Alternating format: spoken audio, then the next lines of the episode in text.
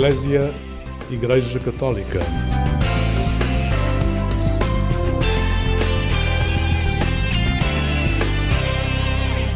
Olá, uma boa noite para si. Está na companhia do programa Eclésia, se nos escuta na Antena 1. Esta noite conversamos com o padre José Miguel Barata Pereira, sacerdote do Patriarcado de Lisboa, ligado quase desde a sua ordenação em 1996 à formação de novos padres. Desde 2011 é reitor do Seminário dos Olivais, responsável pela Casa de Formação em Lisboa que acolhe também jovens de outras dioceses para um caminho vocacional tendo em vista a ordenação e o sacerdócio. A Igreja Católica está a viver a Semana dos Seminários até ao próximo dia 12 de novembro, este ano com o tema Não tenhas medo, serás pescador de homens, a partir do Evangelho de São Lucas. Nada melhor do que conversarmos com quem está ligado à formação dos seminários há tantos anos. Boa noite, Padre José Miguel. Boa noite. Obrigada por ter vindo aqui ao programa Eclésia e também ao podcast Aladra a Tua Tenda. Obrigada pela sua disponibilidade. Muito obrigado pelo convite. Padre José Miguel, vamos começar, sobre, uh, começar por falar sobre esta semana dos seminários. Qual é a pertinência desta semana? Ela nasceu, creio eu, aqui há, já há uns anos atrás, ligada ao EVS, antiga obra das vocações e seminários, e era uma forma de uh, recolher ajudas não só de dinheiro, mas sobretudo de géneros, muito alimentos, por exemplo, alimentos, etc, com uma população que ainda era mais agrícola e, portanto, era uma forma de anualmente os seminários receberem uh, essas ajudas e, a propósito dessas ajudas, ir animando nas comunidades o sentido de rezar pelos, pelas vocações, rezar pelos futuros padres. Uh, mais progressivamente, já há muitos anos para cá, isso foi-se alterando, não é? E, portanto, tem também este sentido de ajudar a lembrar às comunidades que o cuidado das vocações sacerdotais implica as próprias famílias e as comunidades. Não podemos estar à espera que espontaneamente os jovens escutem o apelo de Deus, quando hoje as vozes que apontam para muitos outros horizontes, mesmo de fé, eh, na vivência da fé, e por isso depois na, na capacidade de se interrogarem acerca do sentido da vida e de uma consagração, eh, as vozes são muitas e, portanto, essa escuta é mais difícil. E por isso tem também este sentido de lembrar as comunidades, eh, muitas vezes são semanas em que os seminários passam pelas catequeses das paróquias, fazem encontros. Isto tudo é uma forma de ajudar a, não deixar que o seminário seja uma coisa esquecida ou uma coisa apenas lá entregue a uns alguns. quantos padres que fazem a formação dos seminaristas e cada vez mais, hoje em dia, com as questões acerca do que tipo de ministério sacerdotal precisamos para os tempos de hoje e que tipo de formação precisamos para uma resposta adequada aos tempos de hoje, é muito importante esta interação, que depois não se esgote só nesta semana, mas que lance uh, raízes e, possibilidades para uh, formas permanentes de, de, colaboração e de participação. Como é que foi crescer nas Avenidas Novas nos anos 80? Uh, eh, onde cresceu? Ajude-nos a, a, visualizar esse ambiente. É, é engraçado. Eu, eu, sempre fui muito caseiro até ir para o pré-seminário. uh, até ir para o pré-seminário, um décimo. Ir para o pré-seminário significa começar a frequentar encontros do pré-seminário, porque o pré-seminário não era um internato. Exatamente. A gente continuava na, na, escola e na casa. E na vossa casa, claro.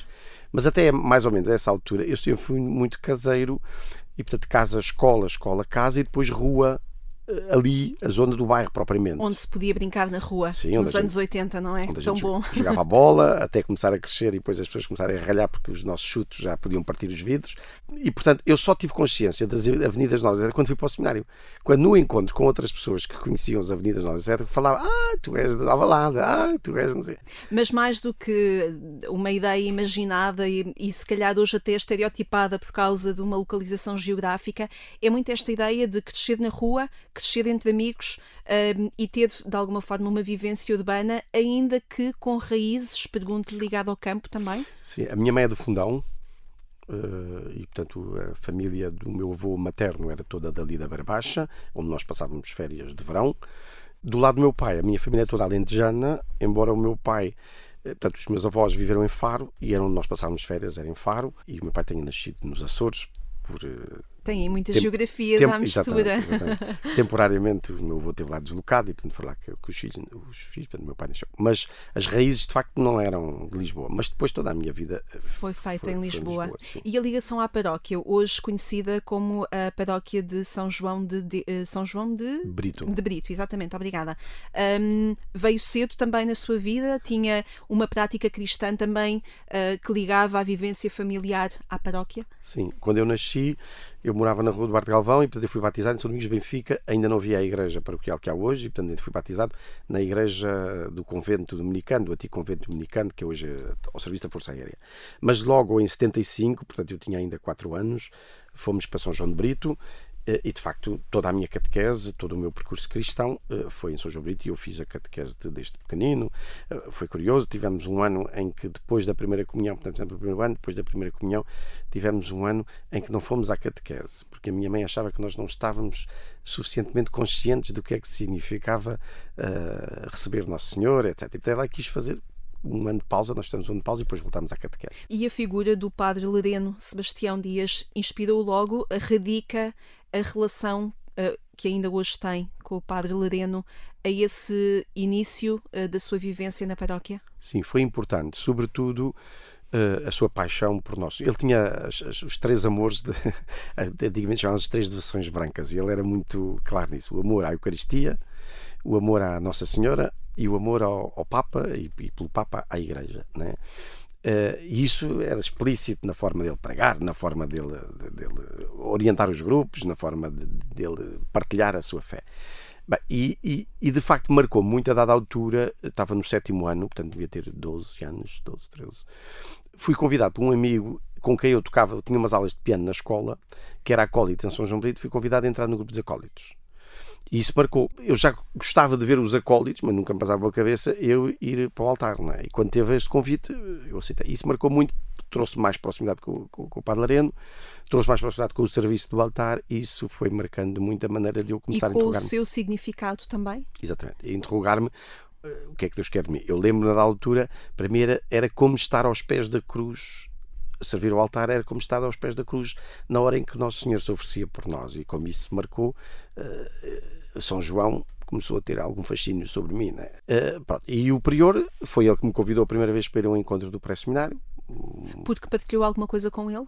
Não, porque, ele, porque havia encontros e ele convidava alguns dos acólitos que ele achava lá, nos critérios dele, que podia ser. Eu não fui sozinho, fui com mais dois.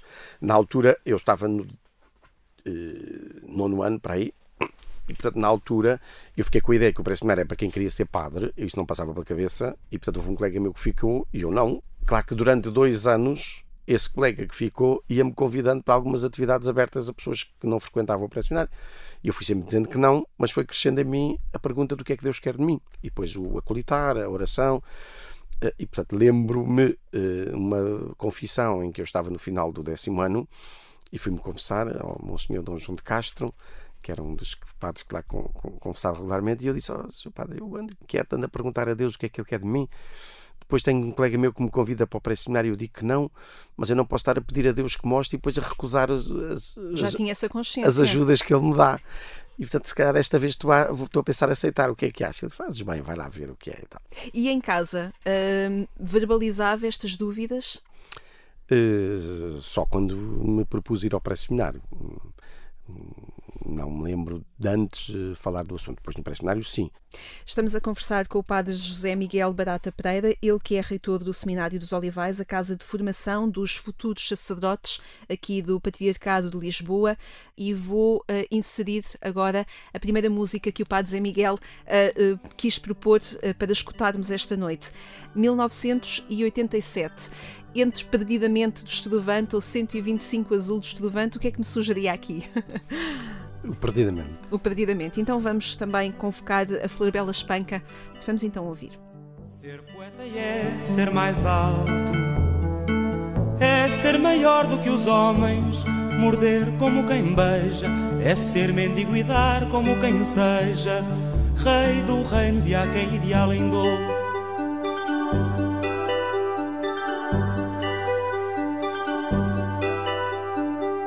é ter de mil desejos e não saber sequer que se deseja. é ter cá dentro um astro que flameja, é ter garras e asas de condor.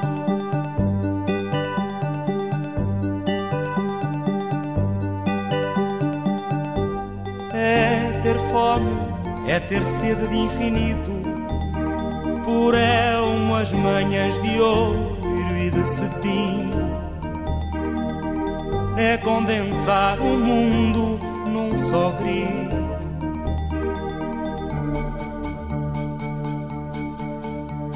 E é amar-te perdidamente, e é seres alma e sangue e vida em mim,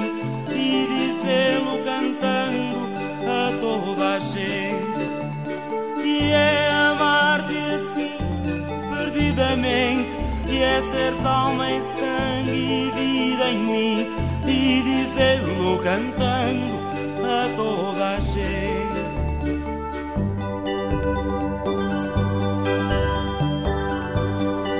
A voz de Luís Represas, aqui com um poema de Florbela Espanca, uma música perdidamente que uh, tocou amplamente nos vinis de 1987. O padre Zé Miguel recorda-se de ouvir esta música no seu primeiro concerto? Sim, em 1988, eh, na primeira experiência que fiz de encontro no pré-seminário, eh, ali na Póvoa de Nafirme, o diretor de então era um padre originário de Óbidos e os Trovante iam dar um concerto na Fortaleza, lá do, dentro do castelo, lá na Fortaleza mesmo. Um cenário bonito. Muito bonito. E nós fomos. Portanto, foi a minha primeira, o meu primeiro concerto ao vivo foi o Estrovati. E depois, esta música depois de facto eh, foi marcando este, este ser infinito, este amar perdidamente, este desejar cantá-lo a toda a gente, este astro que flameja dentro, mas que é um astro que nos ultrapassa. Tudo isso depois foi, foi dando sentido também àquilo que eu ia descobrindo que era a minha maneira de amar e de comunicar o, o amor a toda a gente. Engraçado como também as músicas, os filmes nos dão vocabulário para justificar ou para melhor entender coisas que nós não percebemos assim por palavras tão, tão, tão claras, tão esclarecidas. Eu acho que essa é uma da pedagogia de Deus conosco. Deus não nos fala só nas coisas estritamente religiosas ou, como se diz, beatas. Fala-nos muito naquilo que é a realidade humana e a realidade terrena. E quando nós aprendemos a, a prescrutar, a ouvir e a escutar para lá do imediato, nós começamos a ver eh, como, noutras linguagens, eh, Deus também se mostra. Uh, Penafirme, no pré-seminário, Almada, na altura em que alguma formação uh, dos futuros padres uh, na Diocese de Lisboa era feita ainda no seminário de Almada, depois Olivais. como é que recorda este tempo? Porque é um tempo também jovem, em que se cresce com jovens, em que se procuram palavras também para perceber que caminho pode vir a ser o nosso. Sim, foi um tempo muito rico uh, um tempo de descobrir com São Paulo, pela graça de Deus, eu sou quem sou, que era uma música que eu também ouvia do Padre Zezinho. Outra inspiração. Outra inspiração. e, e também de olhar Lisboa. Eh, o Seminário de Almada, com aquele mirador sobre Lisboa, e olhar a, a Diocese, porque nós estávamos, Almada pertencia, o seminário uma, uma, figura jurídica própria, pertencia ao próprio Diocese de Lisboa. Exatamente. Mas nós, de facto, estávamos para lá do Rio. Nós tínhamos a Diocese de Lisboa que íamos servir toda à nossa frente. E eu lembro como isso marcou. Aliás, também por inspiração do Estrovante, depois fiz dois sonetos, escrevi dois sonetos, e um deles era isto: aqui de novo em Almada, olho a Lisboa cansada de um corre-corre sem calma, de um vazio que vai na alma.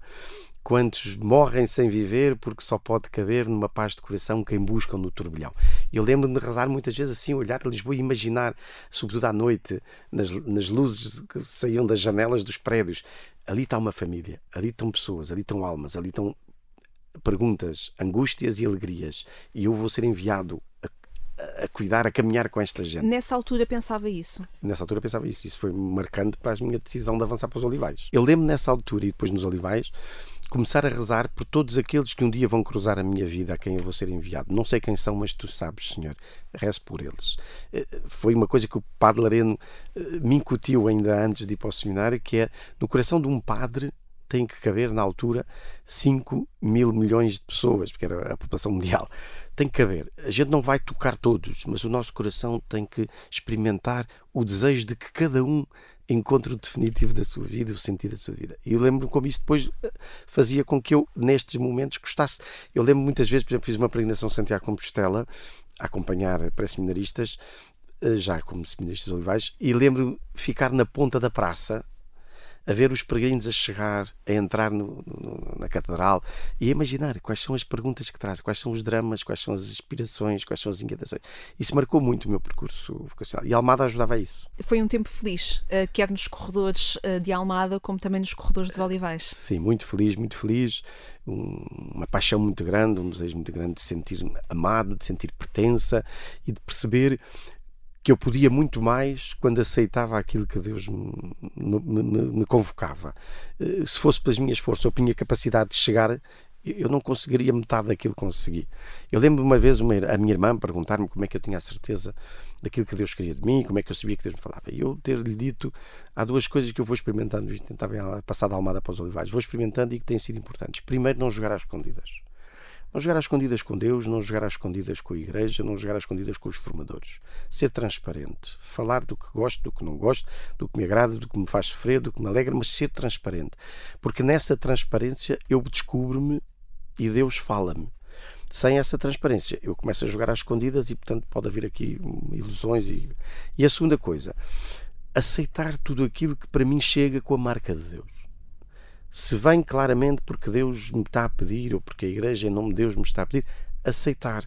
Pode ser desconfortável, pode pôr-me em combate, mas Deus é bom e vai-me abrir caminhos que eu não imagino. E foi confirmando o seu caminho até à ordenação sacerdotal em 1996. Sim, quando a gente passa para os olivais, depois começa a ter uma iniciação pastoral e começa a ser enviado a paróquias. No meu caso, tive três anos a trabalhar no pré-seminário, um ano na Portela, e nós começamos a acompanhar pessoas, a, a tocar a vida das pessoas, a perceber que nós somos instrumentos que têm que não manipular, não, não, não levantar obstáculos à obra de Deus, mas ser eh, um instrumento, umas vezes com capacidade, outras vezes com incapacidade, mas ser um instrumento o melhor possível. Novamente deixar a graça passar. Sim, e tudo isso foi confirmando, foi confirmando.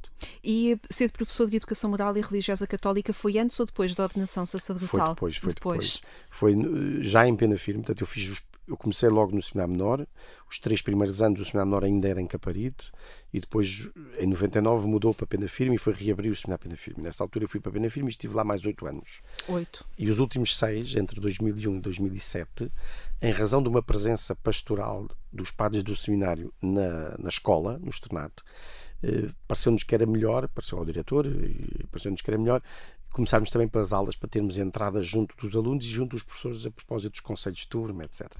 Isso foi de facto uma experiência muito, muito marcante. É uma das coisas que eu guardo como também muita felicidade, aquele ambiente de pena firme, porque não era só o ambiente da escola.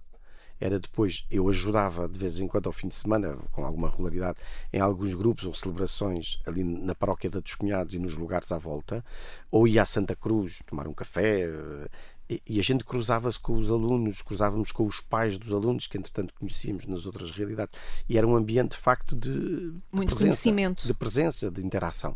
Como é que olha para este novamente ser chamado para estar ligado à formação e de alguma forma ajudar um, no caminho de discernimento vocacional, não só dos futuros padres, mas também o padre Zé Miguel, segundo sei, um, acompanha várias pessoas fora também do seminário. Sim, depois acompanho pessoalmente claro. pessoas, desde jovens a adultos, Casais. casados e consagrados, uh, que fazem direção espiritual ou que de vez em quando conversam.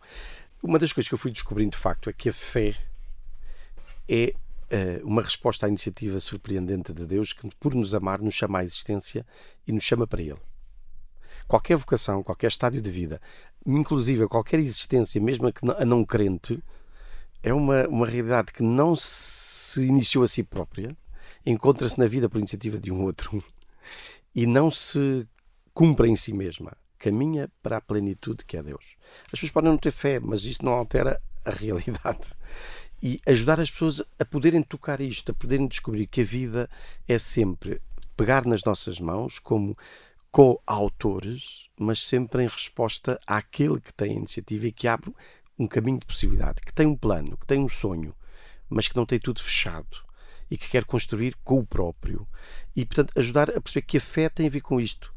A fé tem a ver com uh, sermos companheiros de viagem de pessoas que peregrinam na vida à procura de um sentido, que já têm algumas respostas, que têm muitas perguntas, e poder uh, pô-los em contacto com aquele que quer ser. Uh, a plenitude dessa resposta. Engraçado, estava a ler aqui há, há instantes que a fé significava um apoiar-se em. No nosso caminho de fé, nós vamos percebendo em quem é que nos apoiamos. E se calhar por isso é que também entendemos que nos apoiamos nas pessoas e temos fé nas pessoas. Sim, e há uma coisa que me marcou. Na altura eu era pré-seminarista e havia um seminarista dos Olivais, que era animador do pré-seminário, que hoje é padre em Santa Joana Princesa, o padre Duarte Cunha, eh, que me disse uma coisa que me marcou, que não me esqueceu o que é. Eh, nós não nos podemos esquecer que nesta fase da nossa vida nós chegamos a este mundo e à igreja, que são realidades que já existiam antes de nós e vão continuar a existir depois de nós. Eh, elas sustentam-nos até aqui e também sustentam o nosso caminho. Nós temos qualquer coisa a dar, mas nós somos sustentados. Depois o Papa Bento XVI dizia que a fé não é uma realidade individual, é pessoal, mas não é individual. Nós sustentamos-nos na fé dos outros e, por outro lado, também contribuímos para sustentar a fé dos outros.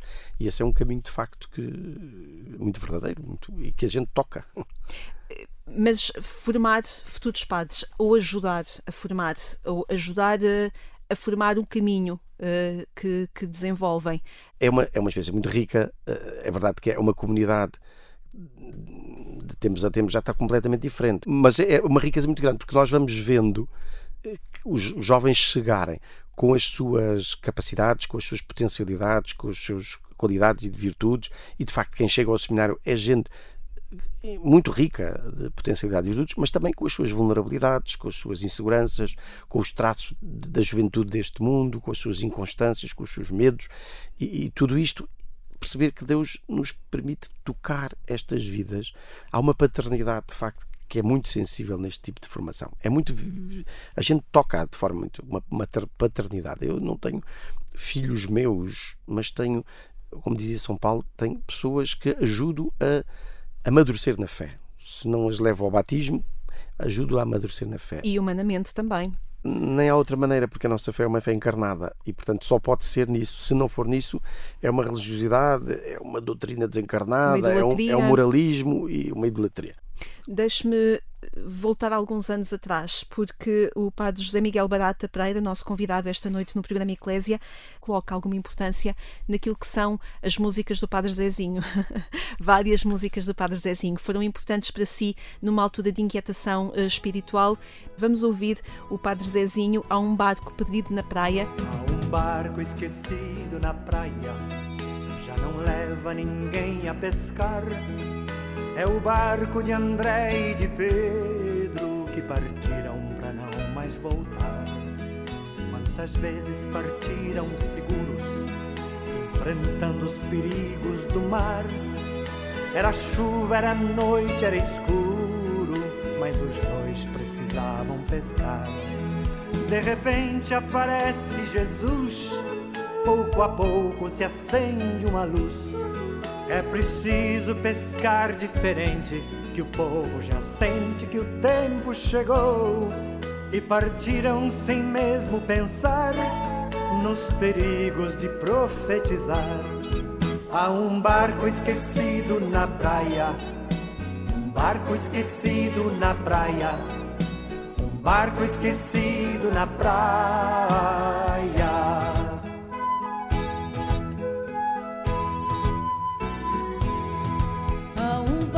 Esquecido na praia, já não leva ninguém a pescar.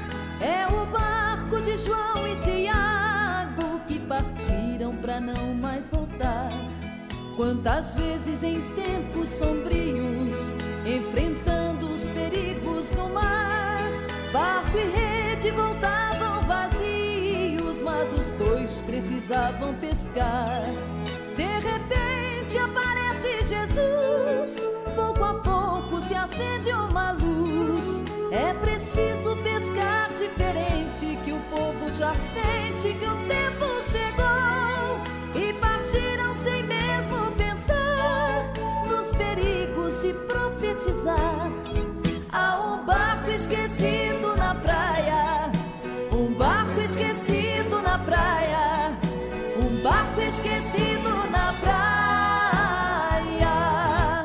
um barco esquecido na praia, o Padre Zezinho, que marca muitas músicas que ainda hoje se tocam em termos litúrgicos e também em encontros de jovens e outros. Um, o Padre Zezinho marcou a sua vida? Sim, eu tenho que agradecer muito à minha tia, que me oferecia cassetes, ainda era o tempo das cassetes. Oferecia cassetes com músicas do Padre Zezinho e ali entre os meus 16, 17, 18 anos eu gastei muito tempo no quarto a ouvir esta música, estas músicas e a meditar sobre elas. Esta música em, em concreto, assim, três coisas que, que eu acho muito significativas, que mexeram comigo e acho que ainda hoje são muito significativas para quem se interroga sobre estas coisas. Primeiro é que para andarmos para a frente temos que deixar coisas. E às vezes aprender a não ter medo de deixar. Né? Para eu poder ir no barco, no barco de Jesus, eu tenho que deixar o meu barco. Os meus particularismos valem enquanto se podem integrar num caminho conjunto. E isso foi muito importante aprender a perceber que o desejo de avançar não podia ser uh, impedido por depois ter medo de deixar isto ou deixar aquilo, ou o que é que vai acontecer. Outra coisa importante. Uh, vamos com Jesus, mas não é de qualquer maneira. A gente às vezes quer. Jesus vai arremar e nós é que vamos no leme. E a dada altura é preciso mudar. É preciso entregar o leme a Jesus e eu remar. Eh, eu continuar a tomar parte ativa, a poder dar indicações ao Senhor. Olha, Senhor, estás-me a levar para ali, mas olha isto e aquilo. Mas depois deixar que o Senhor tome o comando. Eh, e às vezes nós temos medo. Temos medo que que Nosso Senhor possa, de algum modo, ao tomar o comando, fazer-nos querer alguma coisa que não seja boa para nós, como se Deus não soubesse melhor do que nós aquilo que nos pode ser bom. E depois, outra coisa que também é importante nesta história, que depois uh, foi marcando já no caminho do pré-seminário, é que era o barco de Pedro e de João. Pedro e André, João e Tiago. E eu no pré-seminário tive uma experiência muito interessante que me marcou profundamente, uh, que foi um dia, hum, uma atividade era irmos o dia todo, por nossa conta e risco, com um pequenino dinheiro na carteira, eh, desde, não sei se Ribamar, de onde é que é, já não sei onde é que nós partimos, até à Lagoa de Óbidos. E durante o dia nós encarnávamos um dos doze. Nós éramos, um, éramos cerca de 11 ou 12. Nós, cada um de nós encarnávamos um, cada, cada um de nós encarnava um dos, das 12 apóstolos. E ao longo do dia tínhamos que percorrer o Novo Testamento com tudo aquilo que houvesse acerca desse apóstolo, para depois à noite nos reunirmos no lago à volta da fogueira e cada um de nós partilhar a nossa experiência com Jesus, encarnando. A mim calhou-me São João. E quando tem falado disto, eu não fui contar São João, isto não é. O ter que falar destas coisas na primeira pessoa levou-me a identificar-me com traços da vida de João. Lembro que mais ou menos nessa altura também tive uma experiência de uma confissão, também no pré-seminário, onde depois de eu uh, um, confessar os meus pecados, não tenho ideia que fossem pecados muito graves, mas uh, de adolescente, o, o, o padre perguntou-me, na altura era o diretor do pré-seminário, o padre Mário Rui Pedras, perguntou-me: Tu amas-te? E eu lembro-me como essa pergunta rapidamente me evocou a história de, de Pedro. Não é? Depois de pecar, Pedro, Jesus cruza o olhar com ele e Pedro chora profundamente porque se sente amado e não, e não condenado. E eu lembro como a partir desse momento a história de Pedro e a história de João começaram a ser a minha história. E eu procurei ler na Bíblia como é que na história de Pedro e na história de João havia coisas que eu também reconhecia na minha vida. E por isso, quando esta música me diz que Pedro deixou o barco e João deixou o barco para ir no barco de Jesus, aquilo ressoou com uma um realismo existencial, não era apenas uma história. E a partir daí a Bíblia passou a ser isso na minha vida. A Bíblia deixou de ser a história de outros para ser a revelação do que Deus já fez comigo, que fez com muitos outros antes de mim, fez comigo e faz comigo e ainda quer fazer comigo. E isso passou a ter uma ressonância mais existencial, mais, mais reveladora. Pedi ao Padre Zé Miguel para te fazer alguns poemas uh, uh, e o Padre Zé Miguel trouxe assim alguns exemplos em que a visão e os olhos estão muito presentes. É verdade, porque não é à toa. A gente não vê, mas não vai à toa. A gente sabe com quem vai e sabe o rumo. A gente pode não saber o caminho exato, mas sabemos o rumo. A gente vai para Deus, a gente vai para casa. Que sabemos quem é aquele que é a porta e que nos abre a porta o acesso à casa. Mas a casa nós reconhecemos por causa desses sentimentos de se sentir profundamente amado, de sentir que a graça passa por si para chegar a outros. Nós, nós sentimos a casa e sentimos-nos em casa quando sentimos isso. Sim, quando experimentamos que de facto Jesus. Mesmo sem ver. Sim. Eh, há uma outra maneira de ver. Há uma outra maneira de ver, não é? Ver só com os olhos é fácil e vão, por dentro das coisas é que as coisas são. É um dos exemplos que trouxe. Sim. é, um dos exemplos. E há de facto uma outra. Carlos Queiroz. Sim. Há, há, há uma visão da fé. A fé é uma visão. E que antes de ser a visão beatífica, a chamada contemplação face a face de Deus, é a visão no sinal. Nós vemos por entre sinais, mas vemos de facto. É verdade, não é uma razão demonstrativa, mas não é também uma, uma projeção psicológica ou uma alienação, uma imaginação, porque a própria linguagem do amor é isto. A linguagem do amor é que faz-nos ver aquilo que porventura outros não veem. E não é menos real ver naquela pessoa, por exemplo, ou na, naquilo que uma comunidade nos faz viver também. Não é menos real. Pode ter pelo meio algumas ilusões, mas o próprio amor tem a capacidade de desfazer as ilusões e purificar. E a fé é dessa linguagem. E, e isso, sim, a gente caminha na visão por entre os sinais, mas que a dada altura se torna evidente. Há coisas que são evidentes, há outras que não. Também pedido, precisam de algum risco arriscar. Há uma coisa bonita que também. E aí arrisca-se sem ver. Arrisca-se sem ver, mas volto a dizer, não se arrisca à toa. Isto... Quando se aceita perceber que Deus já sonda o coração antes ainda de o homem perceber isso. Quando o homem ainda está pelas aparências, Deus já sonda é, o coração. É eu... outra frase que o Padre Zé Miguel cita. É, Deus sonda o coração, conhece o coração, e isso é tão importante para nós não fazermos juízos precipitados nem julgamentos. Nosso Senhor diz que não nos compete a nós julgar ninguém. Nós somos capazes de, com lucidez, reconhecer a fragilidade. Eu por ali não vou, não é? Eh, por esse caminho eu não vou. Não sei por onde vou, mas por aí não vou. Há, já, há também um poeta que diz assim: um, uh, eh, Eu sei com quem vou, sei que há coisas por onde não vou, mas não julgo os que vão. Agora, caminho com eles e, se possível, partilho com eles outros horizontes que os possam ajudar a ver coisas que porventura não vejam. Padre Zé Miguel, foi um gosto tê-lo aqui. Muito obrigado. Muito obrigada, obrigadíssima por teres vindo falar connosco. Obrigada a si também que nos acompanhou nesta noite, nesta conversa. Pode voltar a ouvir uh, esta boa conversa com o Padre José Miguel Barata Pereira, reitor do Seminário dos Olivais, aqui no Patriarcado de Lisboa, a partir do portal de informação da Agência Eclésia, ou então procure-nos no podcast Alarga a Tua Tenda. A partir do podcast pode descobrir outras conversas enquanto espera pelo nosso regresso aqui à Antena 1 já no sábado de manhã e depois também no domingo pelas 6 horas damos-lhe os bons dias. Eu sou Lígia Silveira, desejamos-lhe uma boa noite e uma vida sempre feliz.